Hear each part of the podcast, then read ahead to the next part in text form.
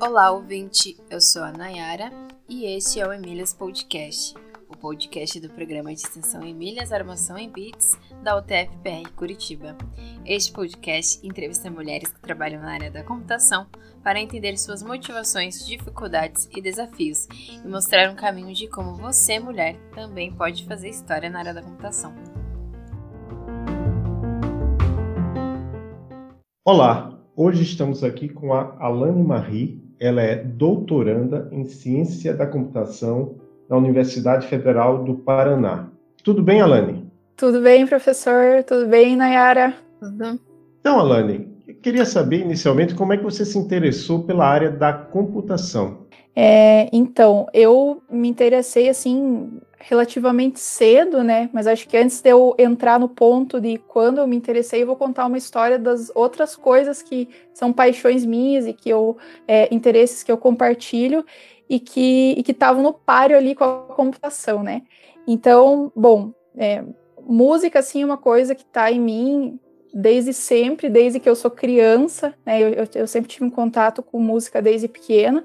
É, eu sempre gostei muito de escrever, então é, até estava comentando com meus colegas hoje mesmo, assim, que jornalismo era um curso que, se eu não fizesse computação, eu faria jornalismo, e acompanhando tudo isso que vem acontecendo na mídia, toda a luta deles, é uma coisa que é, eu, eu lembrei, né, que é um interesse antigo meu, porque eu gostava muito de escrever e de me comunicar com as pessoas também.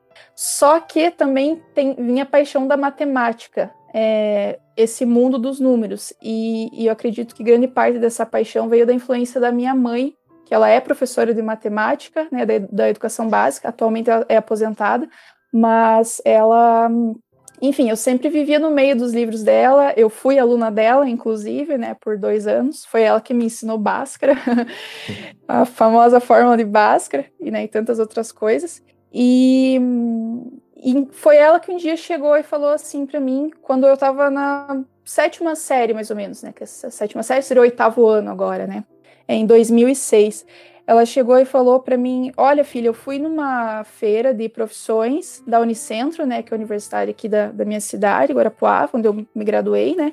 Ela foi nessa feira de profissões, ela teve o contato com as meninas que cursavam ciência da computação e ela chegou contando para mim: Olha, eu sei que você gosta bastante de música, tem esse interesse pelo jornalismo, mas eu também vejo a tua curiosidade é, no computador, de estar tá sempre mexendo, porque eu também tive um contato relativamente cedo assim com o computador, então era bem curiosa para estar tá fuçando nele, né, na, na, parte do software. E, e aí ela falou: ó, eu percebo a tua curiosidade com, com o computador, eu percebo o quanto você gosta de matemática, você gosta de números, está sempre ali lidando. E as meninas me, me falaram que o curso, para quem gosta de matemática, é, é, é uma escolha bem certeira. Elas, pelo menos, estavam bem realizadas, né? E passaram essa experiência para minha mãe. E sem falar que, né, ao longo desses anos, as pessoas vêm falando, não, porque é tecnologia, é emprego do futuro, emprego do futuro. Então, unindo essas, todas essas coisas, o meu gosto pela matemática e também é por ser a profissão do futuro, né, digamos assim, minha mãe que chegou contando com os olhos brilhando, eu fiquei com os olhos brilhando também, falei, é esse curso que eu vou fazer então. E desde então, com os meus 13 anos, ali na sétima série, eu decidi fazer ciência da computação e é, passei aí o, ao longo do, do, do, ensino médio pesquisando mais sobre como era o curso, vi que a ementa era muito legal, as coisas que eu ia aprender, e aí decidi, eu quero ser cientista. Eu, eu sempre falava, né, por ser curiosa, que eu queria ser cientista, e aí eu fui ser cientista da computação, e é uma escolha que eu estou muito feliz de ter feito ela. E aí você entrou em ciência da computação lá na Unicentro, que é uma universidade estadual pública em Guarapuava, Paraná, não é isso? Isso, uhum. a minha e cidade aí, natal. É, um, uma curiosidade que você falou é que você teve aula com a Silvia Amélia Bin, que foi o nosso primeiro episódio aqui do Emílias Podcast, é uma das fundadoras do Grupo Emílias, é isso? Isso mesmo. Ela, eu entrei em 2011 lá, né? Que inclusive foi o mesmo ano que o TFPR de lá é, nasceu. E na época ela dava aula lá ainda, né? na área dela, engenharia de software e HC. Só que eu só fui ter aula com ela em 2012. Porque daí é a partir do segundo ano, né, a disciplina que ela dava. Mas eu tive contato com ela no primeiro ano, que eu cheguei assim com os olhos brilhando. Eu olhei assim, nossa, é, da turma que a gente entrou, que era mais ou menos 40, três só eram mulheres, né, eram meninas. E eu pensei, não, eu tenho que fazer alguma coisa. É, e aí eu tive a ideia de fazer um blog que se chama Eletec. É, ele tá, assim, eu não tenho mexido muito nele faz um tempo, mas é uma coisa que eu quero voltar a, a, a estar ativa. Enfim, eu estava com a ideia desse blog, aí os, os, meus veteranos falaram: você tem que falar com a professora Silvia, porque ela vai ela vai ficar encantada com essa tua ideia, pelo fato de eu já estar no primeiro ano e tudo mais. Então eu tive contato com ela no primeiro ano por conta disso, por, por eu ter a ideia de fazer o blog, que está precisando de, um pouquinho mais de a carinha e atenção atualmente, mas que foi a, o primeiro contato que eu tive com ela, assim, antes dela ser minha professora lá, né?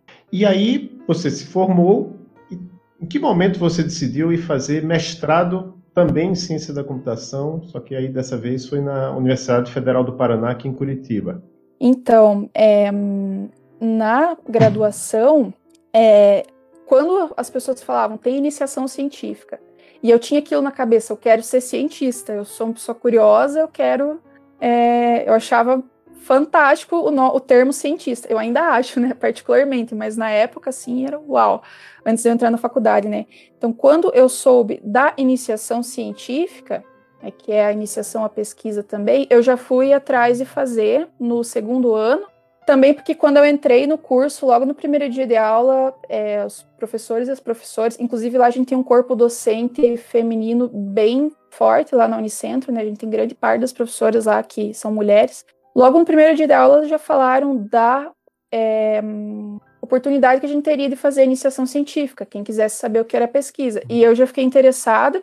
Então, logo no segundo ano, que eu, que eu pude buscar professores para me orientar, eu conversei com eles, entrei em contato com o professor Fábio, que foi meu orientador lá, professor Fábio Hernandes, e desde então, ali no segundo ano, ele me orientou em é, iniciação científica e também no trabalho de conclusão de curso, né, até o último ano, e ele me incentivava muito, assim, como orientador. Todo esse período de orientação aí na IC e, e no fim, ele falava, olha, eu acho que você, é, você tem que ir para o mestrado. Você tem que fazer o mestrado, tem que ir para pesquisa. E eu, eu tinha aquilo, eu pensava, ah, eu, se eu quero ser professora, um dia eu tenho que fazer o mestrado e o doutorado, né? Mas esse impulso dele, assim, foi bem decisivo, esse apoio que eu recebi dele, né, para poder, para tentar o mestrado, foi uma coisa, é, foi um, um empurrão bem grande, assim. Então, porque eu, eu queria ser professora também, isso eu tinha na cabeça, pelo exemplo da minha mãe também, né? Na verdade, minha mãe minhas tias, meu pai também é professor. Eu tenho vários exemplos de professores na minha família, então eu não quis sair longe do pé, eu, eu quis continuar seguindo a linhagem é, da docência. Mas é, um dos requisitos é ir para a área da, da, pesquisa, a área acadêmica, né? Então, eu recebi esse apoio que eu precisava para, de fato, adentrar a área acadêmica. E aí você terminou o mestrado e resolveu fazer doutorado. E, e aí uma coisa importante aí, tanto no seu mestrado quanto no seu doutorado, é, é a área, né? Você escolheu uma área que, dentro da computação, já é uma, uma área menor, no sentido de menor em quantidade, né? não em importância. Acho que tem gente que vai dizer o contrário, que é, uma, é talvez a mais importante, mas é menor em quantidade de pessoas. E por que, que você escolheu essa sub-área da teoria da computação? Então, ela de fato é uma área é, muito importante, mas também muito difícil, assim, o primeiro contato que nós temos com as disciplinas dessa área, né? No meu caso, é uma das mais pesadas para mim, o contato foi ali no segundo ano com linguagens formais e autômatos. Nossa, é, para mim foi bem difícil, assim. Eu passei, eu gostava de fazer a disciplina, né? Eu felizmente passei de primeira nela, como diz, mas foi bem árduo para mim. Não só essa, como teoria dos grafos, análise de algoritmos. É, foi uma. Eu gostava muito de cursar essas disciplinas pelo contato que tem também com a matemática, né? Matemática discreta, principalmente. Só que, de fato, foi um. É, foram bem difíceis. Mas é, acho que justamente pelo fato de ser desafiador, que foi o que mais é, me impulsionou assim a, entender mais essa área, a, a buscar mais ela. E aí, é, na iniciação científica, com o, professor, com o, professor, Fábio, eu tive contato já com a teoria dos grafos, antes de eu fazer a disciplina de teoria dos grafos. Então, é, eu tive essa proximidade grande pelo fato da minha iniciação científica.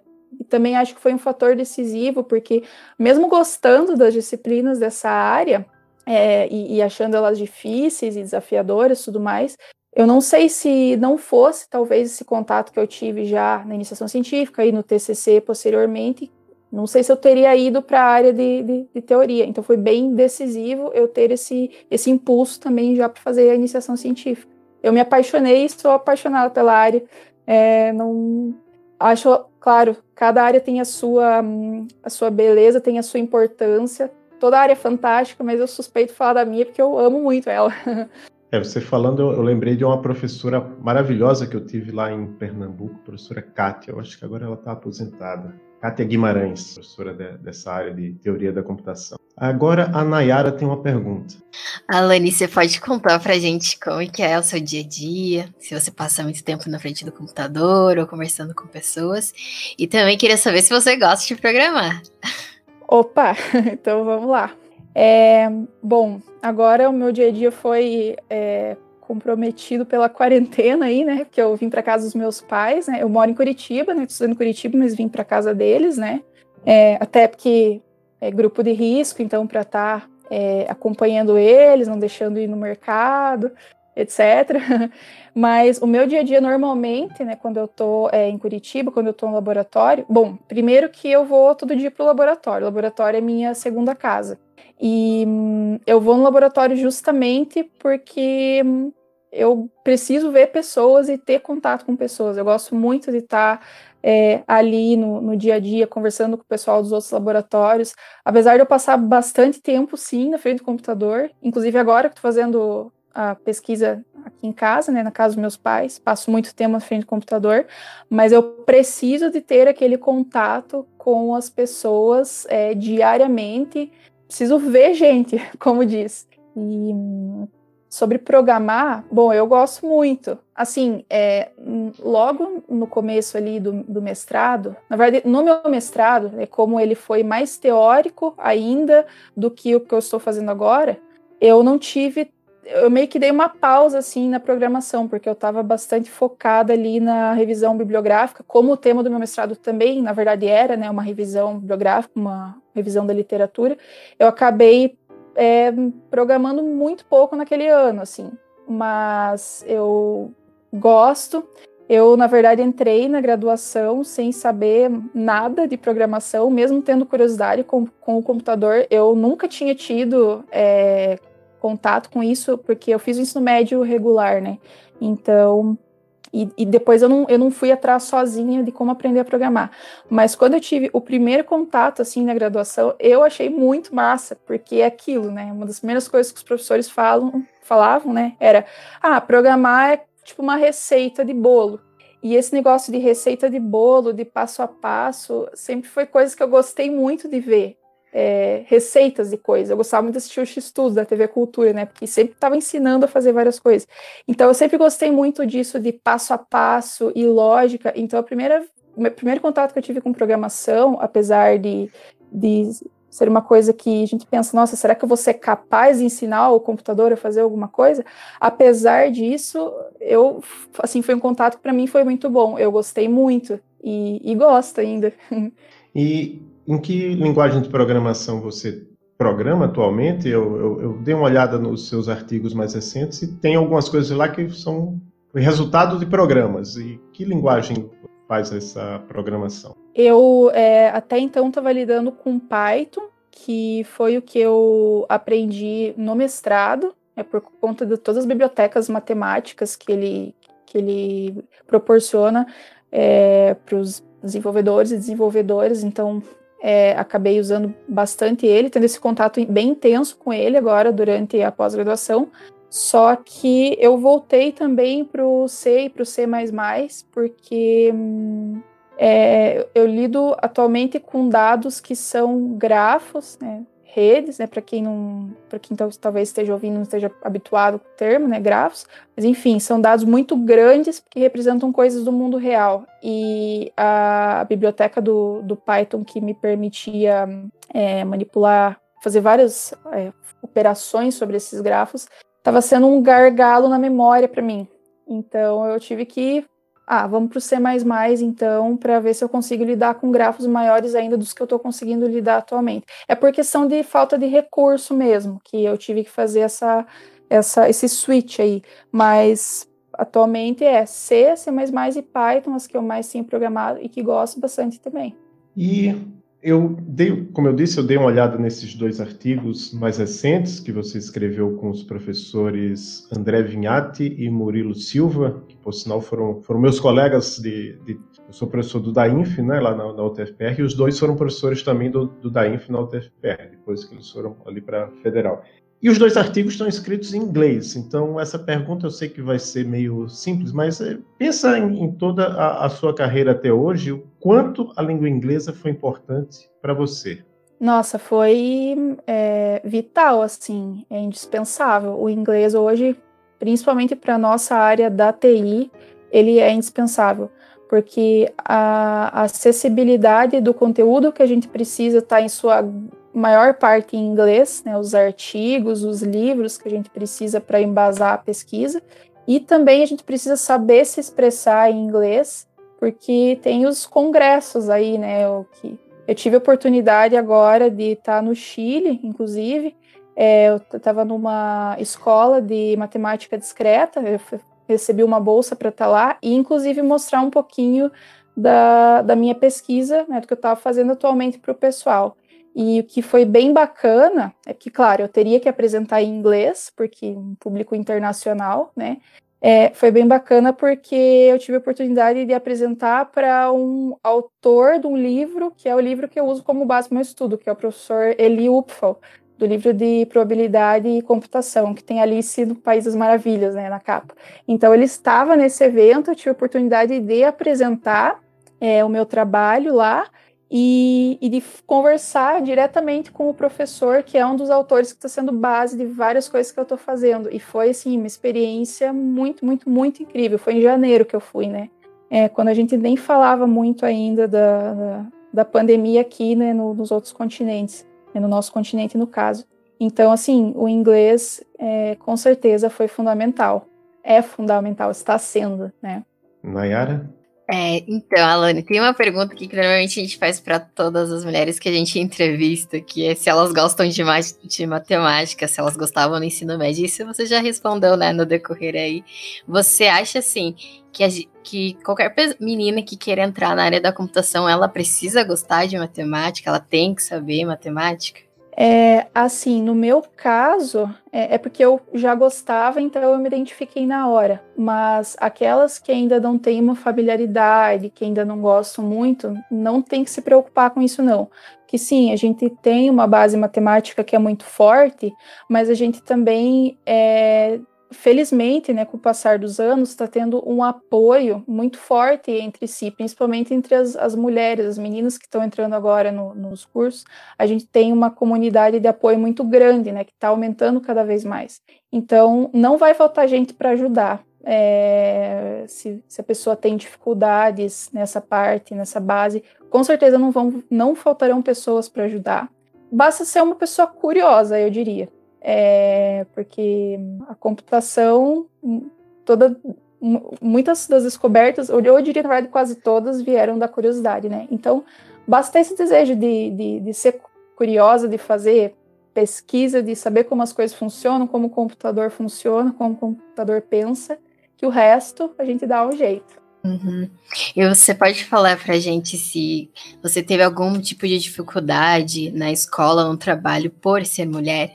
Na, assim, na graduação, acredito que eu tive mais dificuldades, assim, que eu sofri mais é, episódios de machismo, de, de comentários é, inoportunos, mesmo a questão da síndrome do impostor, né? Porque, assim, quando eu entrei é, na, na graduação, como eu falei, eu não fiz ensino médio técnico, eu não sabia nada de programação.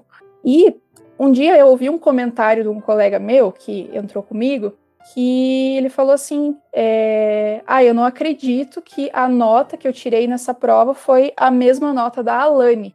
Então, assim, aquilo no começo eu era caloura, né? Aquilo me, me desanimou por um tempo. Eu fiquei pensando assim: é, Poxa, as pessoas entraram aqui programando.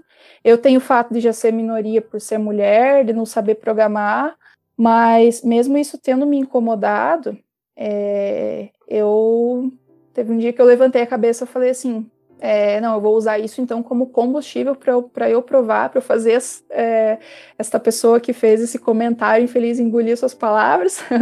e, e, felizmente depois, ao longo do curso, eu recebi apoio de, de muitos, muitos colegas e muitos amigos. É, tive, sim, alguns episódios de é, dos homens olhando diferente, eu querendo fazer comentário me diminuindo, ou falando pelo fato de, de, ser mulher, ou às vezes se comparando, dizendo, nossa, como que a Lani fez isso, etc.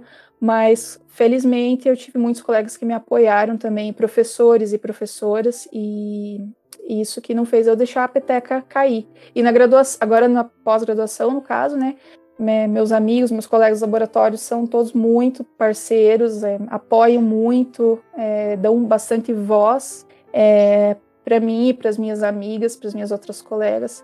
É, eu acho que o pessoal está tá começando a, a se desconstruir de alguns preconceitos, algumas, é, algumas vivências e está começando já a acolher melhor nós no meio. Eu tenho uma pergunta que eu recebi do Jean Rangel. Jean Rangel, ele foi meu aluno do mestrado. Ele disse que ele morou mais ou menos ao mesmo tempo lá no, na residência universitária, né? Vocês chamam de céu ou seu? É céu. Uhum. Céu, céu, o céu da UFPR. Então ele queria saber de você qual é o impacto que essas moradias estudantis têm na graduação, pós-graduação, e se você tem alguma coisa a relatar lá, porque você foi uma das primeiras mulheres. Ele escreveu gurias, né? Mas eu é, não sei se o pessoal de outros estados entende que guria é, é mulher, né? Foi uma das primeiras mulheres a morar lá no, no céu e ele queria saber se você tem um, algum relato para fazer desse tempo que você passou lá. Você ainda está lá? Não, eu fui é, logo que eu fui para Curitiba, que eu soube né, da, da existência da CEL, que é a Casa de Estudante Universitário do Paraná, a maior da América Latina, inclusive, né? Eu, quando soube da existência dela, no dia que eu vim fazer a entrevista para o mestrado, eu já fui atrás de, de tentar a moradia lá. É, até porque é, no caso, a, o auxílio que a gente recebe no, no, mestrado acaba sendo um pouco mais apertado, né? Então, para mim, assim, foi decisivo poder morar lá, até porque é, eu acabei não saindo da minha cidade na graduação. É, claro, eu sou muito feliz de ter me formado da Unicentro, né? Gostei muito de estudar lá, mas eu confesso que na época eu pensava, ah, gostaria de tentar federal também, só que eu não tentei porque meus pais não poderiam me manter fora de, de, de Guarapuava, né? Então, eu estudei na minha cidade mesmo, aí no mestrado já com a bolsa, com auxílio. É, acabou a situação financeira aqui em casa melhorou um pouquinho naquele ano, mas ainda assim apertada, né? Eu soube da existência da CEL e já, já fui morar lá. Inclusive, né, o Jean, nossa, a gente até cantou muito junto, é, trocava bastante ideias sobre computação e tal, o guri. e Sim, é, quando eu fui, é, eu entrei na segunda banca feminina lá, que foi né, dois, primeiro semestre de 2015.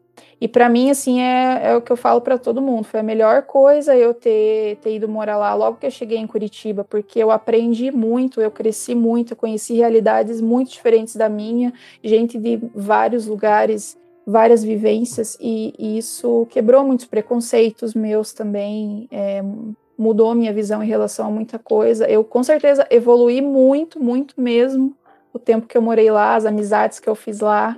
E em 2018 que eu saí da casa, acabei indo morar mais perto do, do campus da universidade, porque aí eu é, eu sempre tive essa rotina de estar no laboratório todo dia, desde que eu vim para o mestrado.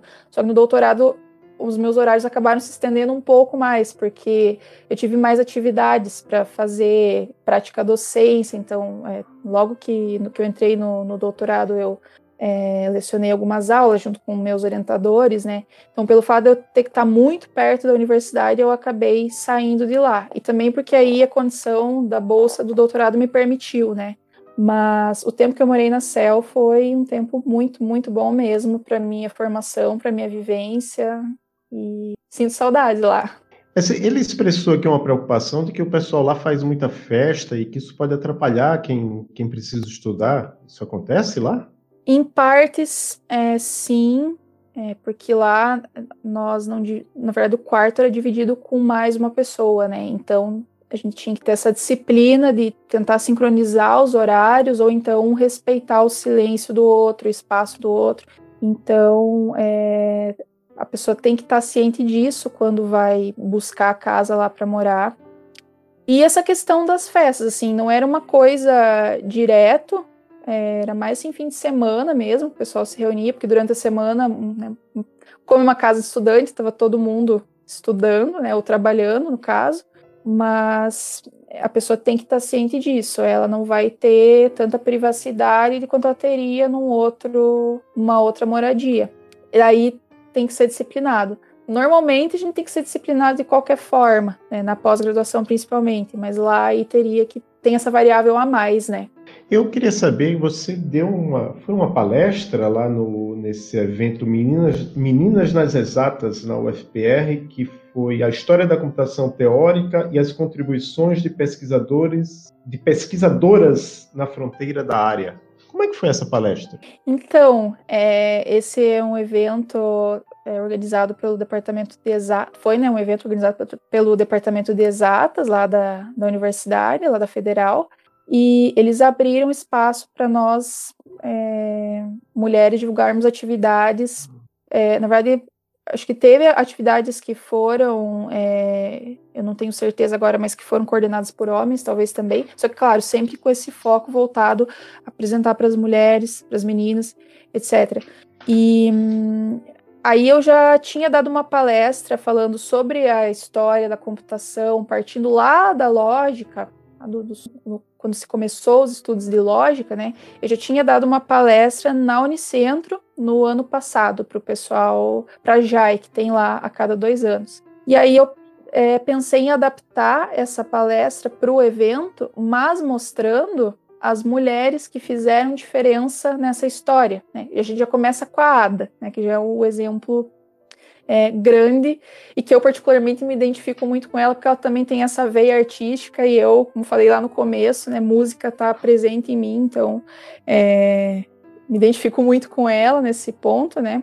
Mas aí, além de eu mostrar da Ada, eu também queria mostrar as mulheres contemporâneas que a gente tem atualmente é, e como é, eu tô, sou da área de teoria, então quis falar da, no caso das, das mulheres que estão atuando dentro da minha área, né? Que, inclusive, dessas que eu apresentei no, na palestra, que foi a Shafi Goldwasser, a, deixa eu lembrar o nome, Irit Dinur, depois eu posso passar todos esses nomes, né, para o pessoal pesquisar. É, são mulheres que são muito premiadas, inclusive, pelas descobertas que elas fizeram. E elas são estão aí, né? Então, é, para mostrar para as meninas os exemplos atuais que estão continuando aí a linhagem da ADA atualmente. Eu queria que você tentasse explicar, eu sei que vai ser difícil porque a gente, somente os ouvintes não vão ter muita base, mesmo eu, eu como eu disse, eu tentei dar uma lida nos seus artigos, não, não é fácil, mas tente explicar um uhum. pouco o que é que você está fazendo no seu doutorado, quais são seus objetivos, como é que você chegou nesse tema. Então, é, Bom, eu estudo grafos, né? Desde a da, da iniciação científica já, que, como eu falei, né, para o público leigo, pensa num grafo como uma rede. E essa rede, ela representa, pode representar uma cidade, é, é uma cidade, um mapa, é, relações entre pessoas, se for uma rede social, né? E, e dentro dessa, dessas redes, esses grafos, nós temos os problemas que a gente quer saber. No caso, se eu tenho um mapa, eu quero calcular o menor caminho de uma cidade a outra, né? Que esse é o problema do caminho mínimo, que eu tive contato com ele na minha iniciação científica antes de eu cursar a teoria dos grafos e agora eu estou estudando ele novamente no, doutorado também. Então, esse é um exemplo de problema. É, tem o problema da clique, né, que é quando a gente tem uma rede social, por exemplo, e quer achar o maior grupo de amigos onde todos esses amigos são amigos de todo mundo. Então, é, eu estudo esses problemas, só que eu estudo na, em particular numa classe que se chama Power Law, Lei de Potência, né, a tradução, que é uma classe que representa, representa, aliás, diversas redes sociais. O Instagram, por exemplo, a gente pode dizer que é uma Power Law, o Twitter. É, ela tem uma propriedade característica que é o diâmetro pequeno. O que, que seria o diâmetro pequeno? Seria é, para eu chegar numa pessoa, qualquer outra desse grafo, eu chego numa quantidade pequena de apertos de mão, né, de fulano que conhece ciclano, que conhece beltrano e etc. Então eu, tô, eu tenho estudado os problemas em particular nessa classe de, de, de grafos, nesse tipo, que representa muitas redes sociais, que era um interesse meu já de, de, adentrar. No mestrado eu fiz diferente, né? Eu estudei em, em, em, grafos no geral o problema da coloração de grafos. Aí, mas eu sempre tinha aquele interesse de, de entender redes sociais, de, de, entender principalmente probabilidade, porque é, nesse tipo de rede do mundo real a gente tem que trabalhar sobre modelos que dependem de distribuições de probabilidade. Então, movida por esse interesse, que aí eu fui procurar os meus orientadores atuais, né? No mestrado foi o professor Renato Carmo, né? E daí agora que é o professor André Vinhati e o, o Murilo. É, e eu fui procurar ele para falar que eu tinha esse interesse. Eu, eu tinha gostado do tema do meu mestrado, mas eu tinha esse interesse em, em pesquisar sobre redes sociais, esses problemas e, e algoritmos que resolvem esses problemas nessas classes em particular. E aí ele falou: então, vou te passar bastante material para você ler. É, eu já cheguei fazendo é, a disciplina de algoritmos aleatorizados, quer dizer, ajudando a dar aulas, na verdade, porque ele falou assim: acho que a melhor forma para você injetar aí teoria da probabilidade e algoritmos aleatorizados na tua veia é você me auxiliando a dar aulas aqui. Então, eu tive essa oportunidade para entender de verdade, injetar na veia mesmo o negócio. E hum, um dos problemas que eu estou estudando, que vem bem a calhar com o que a gente está vivendo atualmente, é o que a gente chama de percolação. Que, o que seria a percolação? Eu tenho a minha rede e eu quero achar na minha rede nós, vértices, que a gente chama, quero achar vértices que sejam importantes nessa rede. E no problema de percolação, seriam vértices que, se eu tenho um contágio acontecendo nessa rede, por exemplo, eu quero achar vértices que eles são potenciais espalhadores de contágio ou espalhadores de fake news. É, agora, no caso da Covid-19, né, poderiam ser cidades que dessas cidades é, se as pessoas passam por essas cidades, elas seriam um alto potencial de espalhar é, é a, o vírus para as outras, né, que está conectado. Então, isso que a gente chama, bem em alto nível falando, o problema da percolação é, em redes. E, e aí, os meus artigos, basicamente, né, um deles fala desse problema da percolação, e o outro fala do problema do caminho mínimo, que é achar um, um, um menor caminho de um vértice para outro, só que para isso considerando é, algoritmos de aproximação, né, ou seja, algoritmos que eles dão uma solução próxima da exata, mas não a exata, que como a gente está pensando em redes do mundo real, então são redes muito grandes. Então, o computador torna-se muito caro a gente rodar uma coisa que encontre uma solução exata.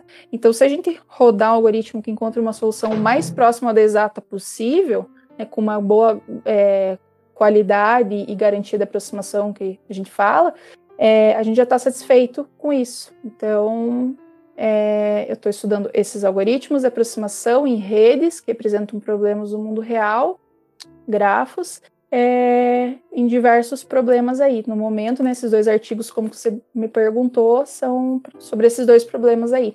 Sim, outra coisa que eu queria saber é que você Lá na sua página tem uma, uma frase de Bertrand Russell. Apesar disto parecer um paradoxo, toda ciência exata é dominada pela ideia de aproximação.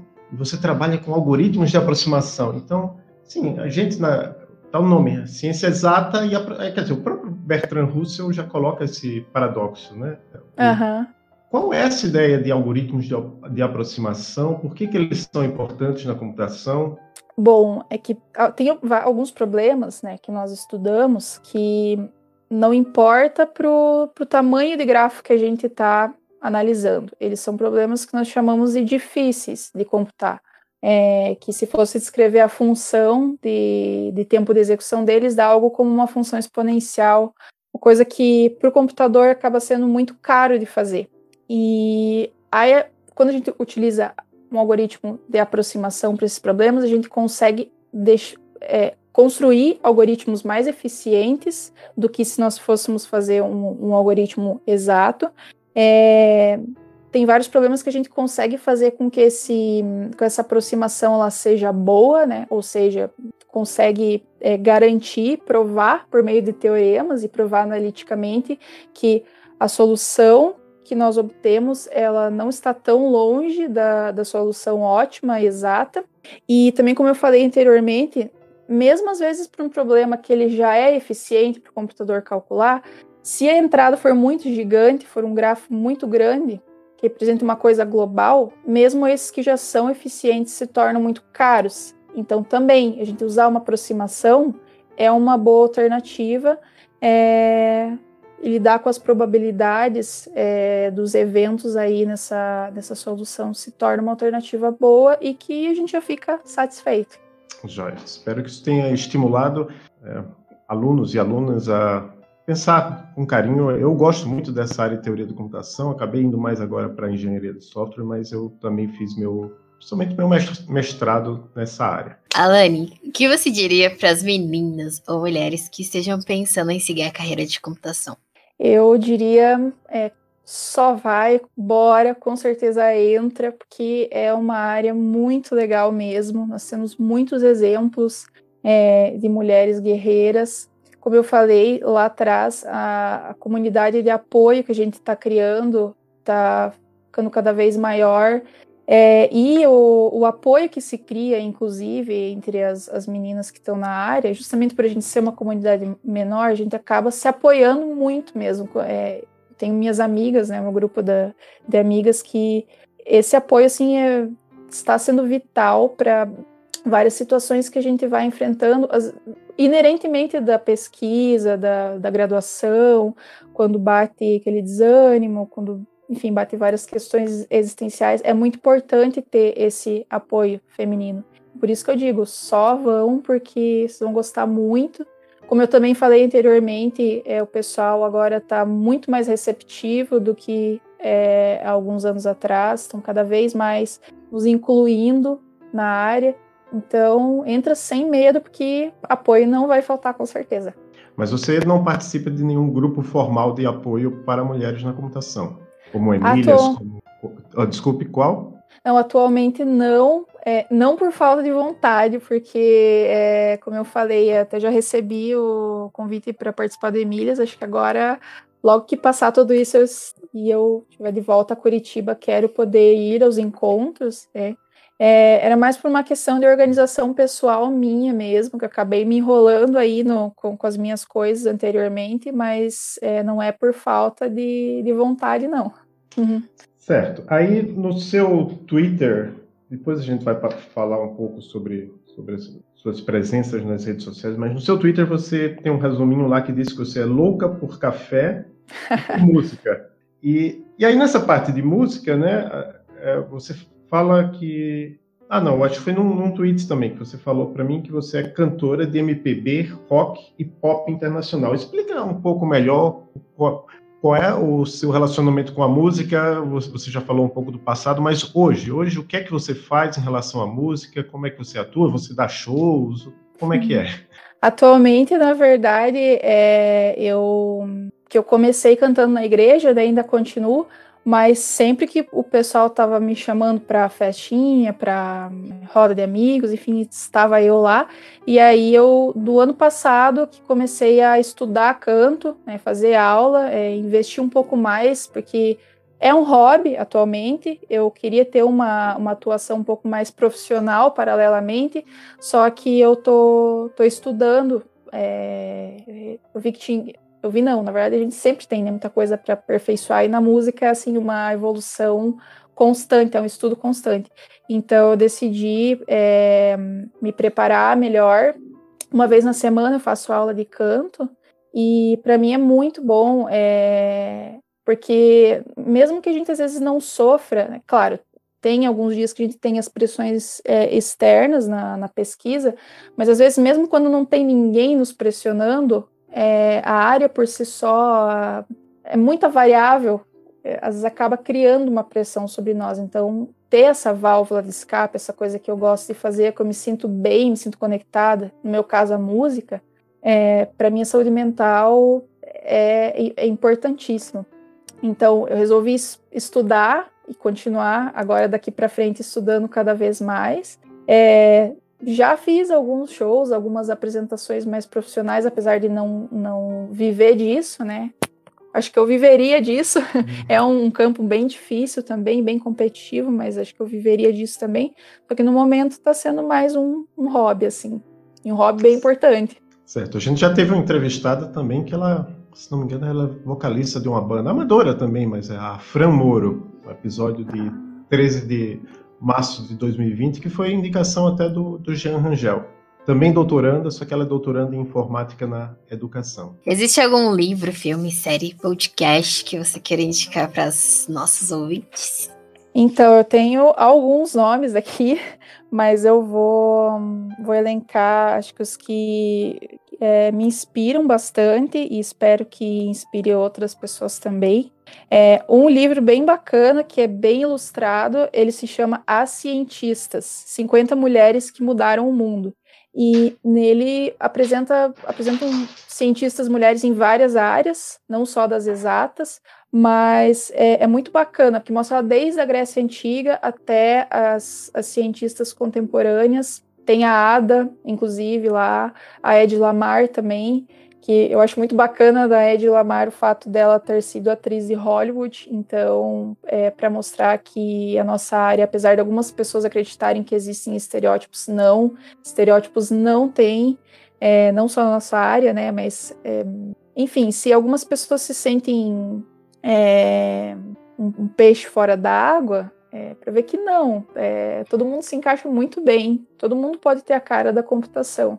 Então esse livro ele é muito legal porque ele mostra cientistas e, e não só as, as, descobertas delas, mas um pouquinho de fatos da vida delas também, de maneira bem ilustrada. É, um outro que ele já é mais próximo da minha área, mas eu acho muito bacana falar, ele se chama O Andar do Bêbado. Ele é de um físico teórico, é, Leonard Mlodinow, não sei se eu pronunciei corretamente, mas que ele explica é, como que a aleatoriedade está presente na nossa vida. Eu acho legal falar dele porque eu estudo né, algoritmos aleatorizados. A aleatoriedade está tá presente na vida de todo mundo, mas na minha em particular por conta né, do que eu estou estudando no doutorado. Então, é, esse livro ele fala da, de como a aleatoriedade que está presente na nossa vida, é, como que a gente pode enxergar as coisas de um modo diferente, como que a gente pode não se deixar abater por determinada situação que acontece, porque tem algumas variáveis que não dependem da nossa vontade, tem algumas variáveis que a gente não entende, que são simplesmente coisas aleatórias e a gente sabendo lidar um pouquinho melhor com isso, a gente consegue lidar um pouquinho melhor com a vida. E hum, um livro que eu recentemente li, foi indicado pelo meu orientador, pelo André Vignati, é Contato, do Carl Sagan. Inclusive, a protagonista é uma cientista mulher, a Ellie Arroway. Tem o filme também, eu não lembro de que ano que é agora, é... o filme Contato. Mas, assim, o livro é fantástico. Por isso, pela questão da representatividade dela, pela garra dela, é, pela assertividade dela na história, mas também por várias questões da existência, várias questões de ciência em si. É muito bacana esse livro, também recomendo. E é, acho que eu vou deixar essas três indicações aí. Tá ótimo. Eu, eu aproveito já que você falou de aleatoriedade, um livro que esse do Andar do Bêbado eu já ouvi falar, mas já eu acho que até folhei em livraria, mas ainda não, não, cheguei a ler. Mas tem um outro que eu, que eu li que também é sobre aleatoriedade, que é Iludidos pelo Acaso, de Nassim Nicholas Taleb. Foi recentemente ele Ele é um, já é um livro relativamente antigo, assim, 10, 15 anos. Tinha esgotado a edição dele. Recentemente teve uma, acho que outra editora pegou os direitos, mas foi reimpresso, está disponível em papel e versão digital nas principais livrarias. Existe alguma coisa que você gostaria de falar que a gente não tem abordado aqui? Uh, eu até estava parando para pensar nisso, é que se caso fosse uma pergunta que vocês me fizessem, acho que é mais as dificuldades da, da minha área, assim mesmo, né, das dificuldades de teoria da computação, que uma delas é que a gente ainda sofre uma resistência das pessoas, porque é por ser pesquisa básica e pelos resultados é, demorarem, assim, ao longo do, do tempo para serem publicados, às vezes comparando com uma outra área, né, é, a gente, nesse contexto atual do país, principalmente, vem sofrendo aí alguns ataques de pessoas que falam: ah, mas e, e cadê, a, cadê o prêmio Nobel? Cadê a. Cadê publicação, publicação, publicação? E não é bem assim. É, a gente não, é, não tem essa rapidez, essa agilidade isso às vezes acaba prejudicando em, aqui no Brasil mais, né? Acaba prejudicando em alguns editais de concursos, em, quando o critério é quantidade de publicações ou fator de impacto de artigos, porque na nossa área acaba sendo menor, porque justamente a comunidade também é menor. Então junta tudo isso, né? Junta uma comunidade pequena, é, as pessoas que fazem esses ataques dizendo que pesquisa básica não tem essa utilidade, ou porque não consegue ver que ela faz parte do processo construtivo da ciência, acaba fazendo esses ataques. Então, essas seriam dificuldades que a gente enfrenta, mas é, temos esperança que, é, aos poucos, com diálogo, nós vamos conscientizando as pessoas que não, que toda área é importante, não só dentro da computação, mas na ciência, no mundo. Tudo que é conhecimento é importante, porque o processo de ciência ele é construtivo. Posso aproveitar e fazer um, uma pergunta para você sobre esse tema? Você, alguma vez você já se deparou com algum artigo ou mesmo livro da sua área que você chegou assim, eu não entendo isso aqui, sei lá, depois de 15 ou 30, sei lá quantos dias depois, ah, agora eu entendi. É frequente isso. Inclusive, teve um dos, dos, dos, primeiros artigos que eu li na área, que foi é, fez parte da minha revisão bibliográfica, um dos principais. É, eu lembro que eu demorei assim meses para. Era um artigo de seis páginas, mas assim, para eu conseguir destrinchar ele de verdade, eu demorei alguns meses. Até fiquei me sentindo é, poxa, aí bate a síndrome do impostor ali, mas como assim? Será que eu que não tô entendendo direito? Será que eu que sou lenta? E mas não, é, eu ainda aí agora, né, anos depois eu penso, né, dois, três anos depois eu penso, ah, eu ainda estava me acostumando com a área, ainda tenho essa, essa barreira, ainda tem alguns artigos que leio realmente demora um tempo para absorver bem, mas hoje em dia eu sei lidar melhor do que antes, né, pelo fato de ter uma experiência um pouquinho maior em relação ao mestrado. É, mas isso explica um pouco por que, que os artigos dessa área são pouco citados, por que tem pouca gente na área, porque realmente é difícil. E eu que estou agora mais na área de engenharia de software, eu, eu, sinto um pouco de saudade desse sentimento, porque engenharia de software dificilmente a gente tem uma coisa assim, ah, pô, eu não estou entendendo nada aqui. Não, a gente sempre entende, a gente pode o que, o que acontece é que, às vezes, é uma pesquisa muito difícil para a pessoa que envolveu cinco empresas, entrevistou 400 pessoas. É difícil de fazer logisticamente, mas não é difícil de entender o que a pessoa fez. Né? No caso teoria da computação, mesmo na lógica, que eu já trabalhei um pouco, tinha isso aí, tinha essa sensação boa também de dizer, ah, oh, entendi, agora eu entendi, agora eu sei do que, que eles estão falando. E é também, às vezes, aquela. Não sei se você já chegou a, a provar algum teorema interessante, mas também tem isso. Né? Consegui provar esse teorema. Eu queria provar isso aqui e consegui. Essa é um, uma coisa que pode atrair pessoas para essa área de teoria da computação. Aí eu queria saber que eu tenho aqui, eu tenho links aqui que eu vou postar na descrição do episódio do seu, da sua conta no Twitter, que foi lá que eu descobri você, que você foi indicada, na verdade. É, você tem um, um, blog no Medium e tem a sua página na, na UFPR. Você tem mais alguma outra página, rede social, alguma coisa que você queira deixar para as pessoas que quiserem saber mais sobre você? quem sabe, se me procurar no Instagram, vai me achar também. Acaba tendo coisas um pouco mais pessoais minhas lá, mas é vira e mexe eu tô é, divulgando até mesmo os meus vídeos cantando. então, é, meu e Instagram, é, quem sabe. Qual é seu é, Instagram? Alane, underline Marie, underline. Você quer agradecer, manda abraço para alguém. Primeiramente, agradecer vocês pelo convite. É, fiquei muito feliz de poder contribuir mesmo. Acho que acabei me empolgando algumas perguntas, porque, como é uma coisa que eu gosto muito, sou apaixonada pelo que eu faço na hora que eu tô, então eu me empolgo. É, mas queria agradecer de verdade pela oportunidade, pela iniciativa de vocês, que é fantástico. Eu já ouvi outros episódios e, e isso é muito inspirador. As, as meninas que, que, vão adentrar a área e as que já estão, elas precisam né, dessa, dessa inspiração toda. É, ah, agradecer o apoio sempre incondicional da minha família, é, dos meus orientadores que passaram pela minha vida, que eu tive, tive a sorte de. Os quatro orientadores que eu é, tive, o da graduação, o professor Renato, como eu, eu acabei falando um pouco dele, mas né, foi meu orientador no mestrado, e agora o, o, André e o Murilo, agradecer eles, principalmente pelo apoio que eles, que eles me dão. O professor André Guedes também, que é do grupo de pesquisa, e também sempre está me apoiando muito, muito mesmo. E agradecer meus amigos aí que estão. Estavam é, até me perguntando, passa o link aí para a gente ouvir, para eles acharem que ia ser é, ao vivo. Ou, ou, eu falei, não, é, depois eu passo para vocês aí. Então, muito obrigado, Alane, e um, um grande abraço. Eu que agradeço mais uma vez. Sigam o Emílias no Twitter, no YouTube, no Instagram e no Facebook para saber as novidades.